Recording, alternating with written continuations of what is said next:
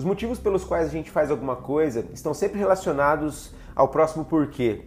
Se o seu objetivo é ter uma vida mais ativa, responda o porquê você quer isso. Se você quer expandir o seu negócio, responda o porquê. Mas não pare no primeiro porquê, descubra o porquê do porquê. Ah, eu quero aumentar a minha renda, certo? Por quê?